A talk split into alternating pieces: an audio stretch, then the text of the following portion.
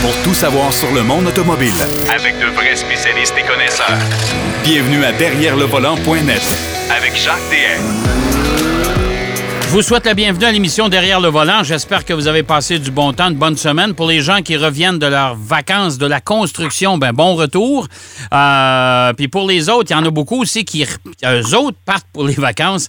Alors, euh, je vous souhaite euh, du beau temps, des belles vacances, beaucoup de repos, mais surtout, je répète toujours la même chose, mais n'oubliez pas de partager la route. Il y a beaucoup plus, la circulation est beaucoup plus lourde.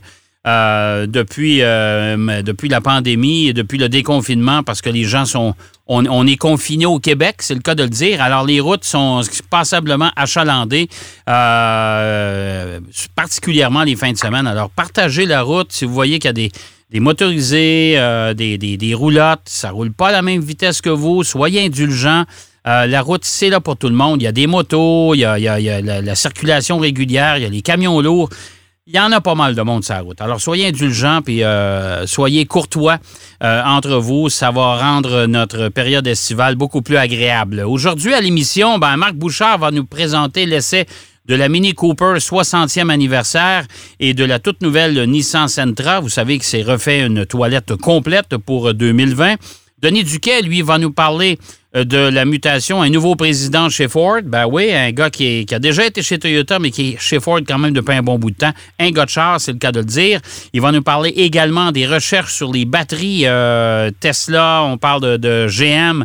Et euh, on parle de tout, ce beau monde-là. Toyota aussi, qui devrait avoir des batteries solides. Euh, il va nous parler aussi de la disparition de la Hyundai Accent. Mais d'entrée de jeu, notre ami Pierrot Fakin est avec nous et il ne pouvait pas passer sous silence la présentation d'une voiture tout à fait spectaculaire, la Gordon Murray T50. Salut Pierrot. Oui, salut Jacques. C'était c'était un beau dévoilement cette semaine. Ouais. Gordon Murray, euh, je pense même qu'on en avait parlé euh, peut-être l'année passée. Oui, on en a parlé. On en a parlé que Gordon Murray travaillait sur le développement d'une nouvelle voiture exotique, mais la voiture porte son nom en plus de ça. Parce que Oui, Gordon exact. Murray, c'est important de mentionner, Pierrot, pour les gens qui nous écoutent, c'est celui qui, euh, bon, il a déjà travaillé chez Brabham, je pense, en Formule 1. Oui, Ça se peut. exact. Oui, quand, Bernie Ecclestone était le propriétaire. Et voilà. Et, Il et, est là. Et- tout à fait. Et en plus de ça, ben, c'est le père de la McLaren F1. On s'en souviendra de cette voiture-là, trois places, avec le volant au centre. Et honnêtement, ça, il ne l'a pas oublié parce qu'il a repris le même principe avec sa nouvelle T50. C'est en plein ça, Jacques. Écoute, euh, tu l'as bien dit, Gordon Murray a été euh, tellement innovateur à l'époque. Euh, quand il était en F1, il a passé 20 ans de sa vie en Formule 1 et c'est quelqu'un qui a toujours pensé, comme on dit, outside the box, en dehors de la de- des paramètres qui sont euh, ceux de la F1 et, de la mécanique et du design automobile en général. Euh, c'est un très, très grand designer, mais surtout un génie euh, qui combine, si on veut, euh, la mécanique, euh, l'aérodynamique, euh, tenue de route, la puissance. Et une chose pour laquelle il est très reconnu, c'est son obsession euh, avec le poids. Donc le rapport poids-puissance, ou comme il aime dire, puissance-poids. C'est le, Euh, digne, c'est il- le digne successeur de Colin Chapman de chez Lotus. Oui, exactement. Ben, en fait, même Colin Chapman, euh, ils étaient tous les deux euh, en F1 à l'époque. Et, et Colin Chapman, quand euh, il- Gordon Murray a introduit la fameuse voiture à, à- à turbine, euh, la turbine qui servait évidemment à, à faire une succion vers Ouais. le bas et donc euh, donnait une, une tenue de route assez euh, impressionnante à cette voiture-là. Aussitôt que Colin Chapman a vu cette turbine, il a dit non, ça c'est pas légal. Et Ouais. comme de fait, en fait, euh, Gordon Murray a utilisé un, un- un genre de, de, de petit euh, euh, loophole, si on veut, dans les, les réglementations de la F1 euh, qui lui a permis de faire ça, mais je pense qu'elle a fait à peu près juste deux courses. Ben, c'est comme, euh, c'est comme s'il y avait une balieuse après l'auto, puis l'auto collait Ouais. littéralement en terre, mais Exactement. Et Colin exactement. Chapman a dit non, ça, c'est pas légal. Mais Colin Chapman s'est fait prendre, je pense, pas longtemps après, avec euh, sa fameuse Lotus à double châssis. Euh, Exactement. là, probablement que que- la, gang de chez Brabham, en tout cas, il y a quelqu'un dans la gang, il a dit Hey, toi non plus, c'est pas légal ton affaire. ouais, c'est ça, c'est ça. Ouais. Nous dénonces, on te dénonce, c'est ça. C'est Mais ça, euh, exactement. tout ça pour dire que c'est vraiment des, des, génies.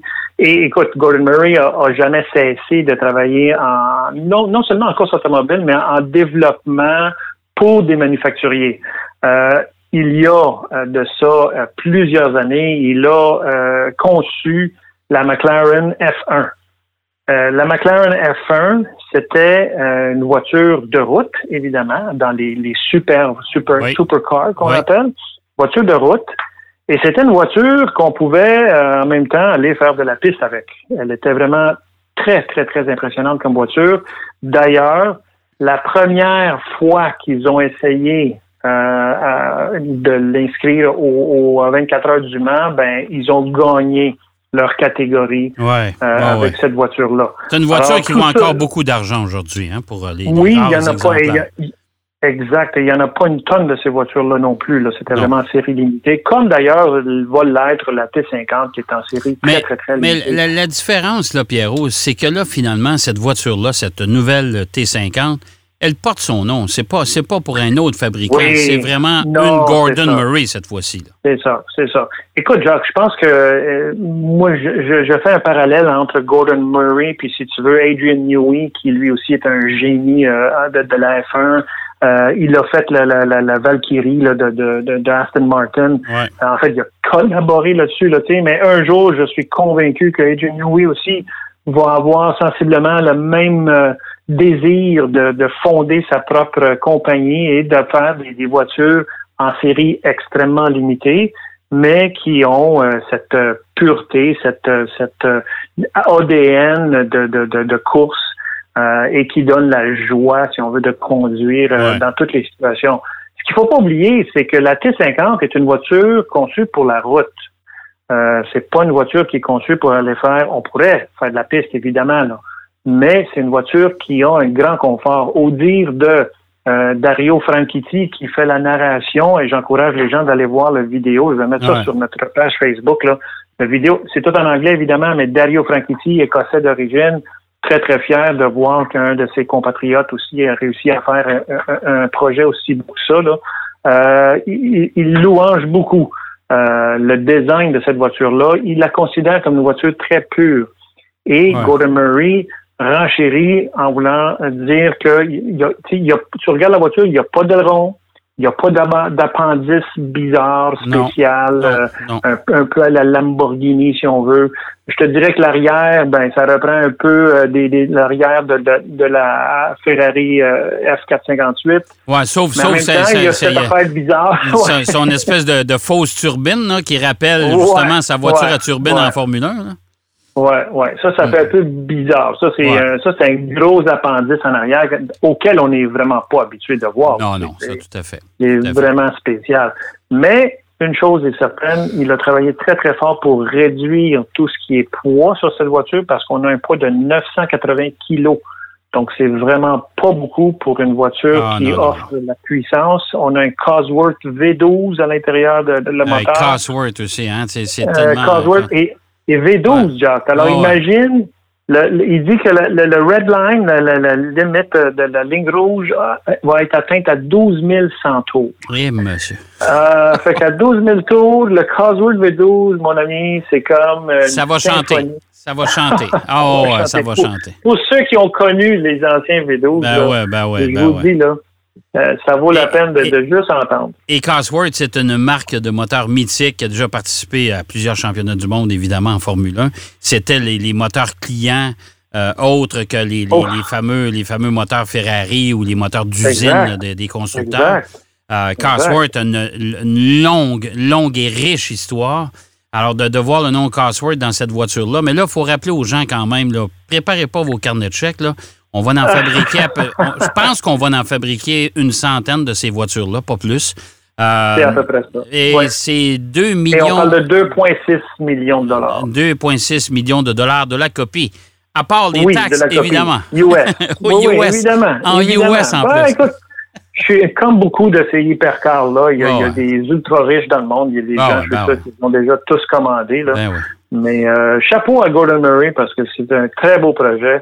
Euh, je l'adore dans sa présentation. Il a une chemise fleurie, euh, bien relax. Il a toujours été comme ça, de toute façon. Oui, Euh, oui. sa, sa chemise fleurie, là, je pense que ça aussi, c'est son autre marque de commerce parce que quand il travaillait avec Bernie Ecclestone en Formule 1, il y en avait une chemise fleurie aussi. Oui, oui, c'est ça. Alors, lui, euh, euh, regarde, c'est comme aller euh, au camp de vacances. Lui, Ouais. c'est une passion très naturelle pour Mais, lui. mais allez voir, allez voir l'histoire de Gordon Murray. C'est vraiment c'est extraordinaire. C'est un des, un des grands génies de l'automobile euh, des 100 dernières années. Ça, honnêtement, là, je suis. Absolument, Convaincu. absolument. Convaincu. Oui, oui. Bon, oui, écoute, oui.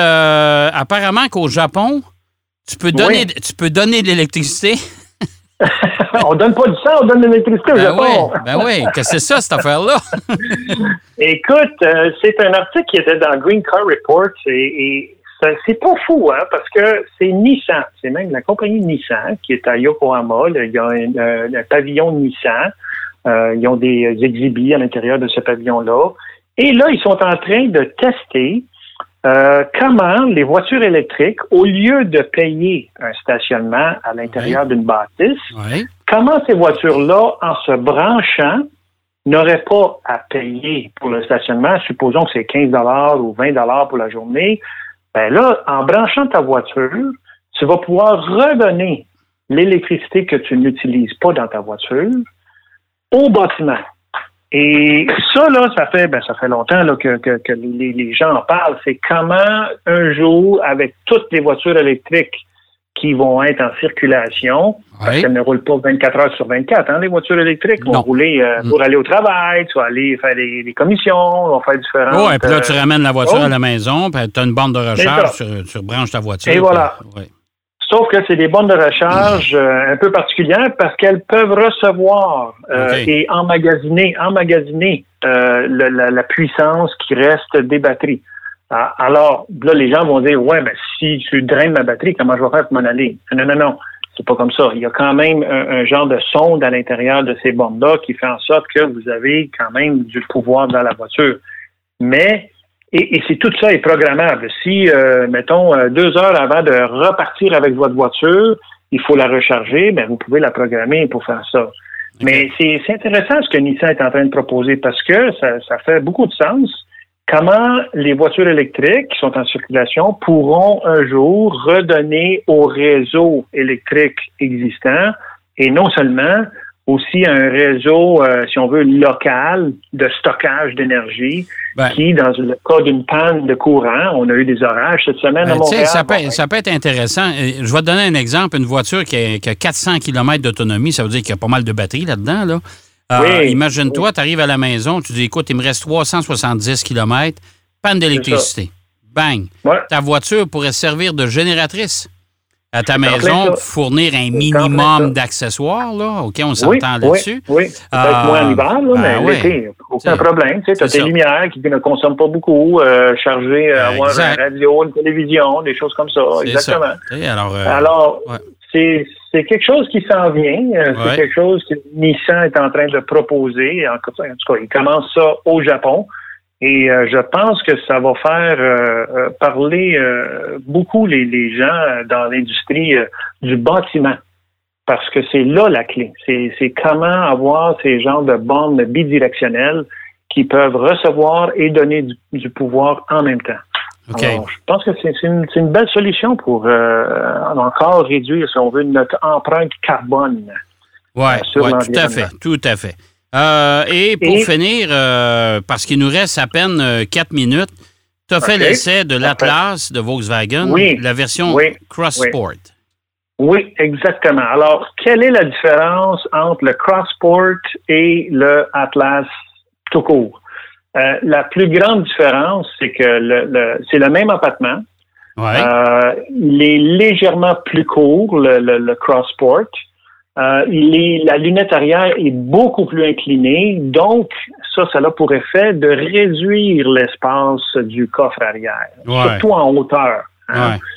Évidemment, si on regarde l'Atlas, il est quand même, c'est volumineux. Écoute, Jacques, la première chose, moi, j'essaie toujours de voir, il y, a, il y a une ou deux caractéristiques qui ressortent beaucoup, là. Mais le Atlas, j'ai déjà eu la chance d'essayer l'Atlas, mais là, le Atlas Sport, c'est la même chose, le Cross Sport. Il y a de la place là-dedans, mon ami. Ouf! Oui, c'est vrai. incroyable. Écoute, on, on sait qu'on vise le marché américain avec ça. C'est sûr. Euh, je je, je veux pas, tu sais, euh, qu'on interprète mal ce que je dis là, mais euh, le gabarit des Américains est quand même assez grand. Ouais. Et, et effectivement, le Atlas, que ce soit le Atlas ou le Crossport, là, il y a beaucoup de place là-dedans. Alors, et même dans les sièges arrière. Alors, même avec la lunette inclinée arrière, euh, on a cette, euh, cet espace, grand espace. Euh, mais la chose qui m'a euh, le plus déçu, par contre, de ce véhicule-là, Oui. c'est c'est pas nécessairement la tenue de route. Écoute, je te dirais, sur la grande route, sur, sur des courbes qui sont quand même à, à quand même une bonne vitesse, il tenait très bien. Mais en ville, sur les routes cauteuses, il y a une euh, transmission du son et des vibrations qu'on ressent à travers tout le véhicule, surtout dans la cabine. Là. Genre, Ok. c'était, c'en était désagréable. Vraiment, là, je suis surpris que Volkswagen est comme ça. Et, et je veux, je dois absolument parler avec un représentant de, de Volkswagen Canada pour voir qu'est-ce qui se passe avec ça. Parce qu'il me semblait pas que le Atlas était comme ça. Alors, euh, le Crossport, je ne sais pas s'ils ont modifié la suspension, ils ont fait ça. Et moi, j'avais la version euh, 6 cylindres, 3.6 litres, euh, amplement suffisant de, de, de, de- puissance. euh, mais je te dis que la suspension, je suis vraiment resté sur mon appétit. Mais À moi, cause- euh, mais, mais- mais moi, ce qui, ce qui me déçoit un peu, là, puis écoute, regarde, c'est pas juste chez Vaux, même chez Porsche, on le fait avec le Cayenne. C'est quoi Ouais. l'idée? C'est quoi l'idée de faire une version coupée d'un gros SUV? Là? C'est- Ouais, ben, écoute. c'est à la euh, mode il- ou ben non, euh, c'est quoi? Bah, il va, Volkswagen dit qu'il vise une clientèle plus jeune, là, Ah, qui est moins ben ouais. entre guillemets, là, mais c'est aussi gros que la Eh oui, ben ouais. Il est un peu plus joli, évidemment, là, mais c'est quand même du gros véhicule. Ah ouais, tout à fait, tout à fait. C'est des véhicules Hey. qui vont bien, là, mais bon. Bon, ben, que, que veux-tu? Hey, Il y Pierrot, a des choses à corriger. c'est ça, exact. Hey, merci beaucoup, mon cher Pierrot. C'est déjà tout le temps qu'on a. Ça passe tellement vite. C'est c'est la faute, c'est faute à Gordon Murray, ça. Ah Euh, ouais, Gordon. hey, mon cher Pierrot, je te souhaite une belle semaine, puis on se reparle la semaine prochaine. À toi aussi, Jacques. Merci. OK, bye-bye. Euh, Pierrot Fakin qui nous parlait de Gordon Murray qui a présenté sa propre voiture, la T50, cette semaine. C'est une voiture tout à fait exceptionnelle. On va aller faire une pause. Au retour de la pause, Denis Duquet est avec nous avec euh, ses commentaires, les batteries, changement de garde chez euh, Ford euh, aussi et la disparition de la Hyundai Accent. À tout de suite. Derrière le volant. De retour après la pause. Pour plus de contenu automobile, Derrière le volant.net.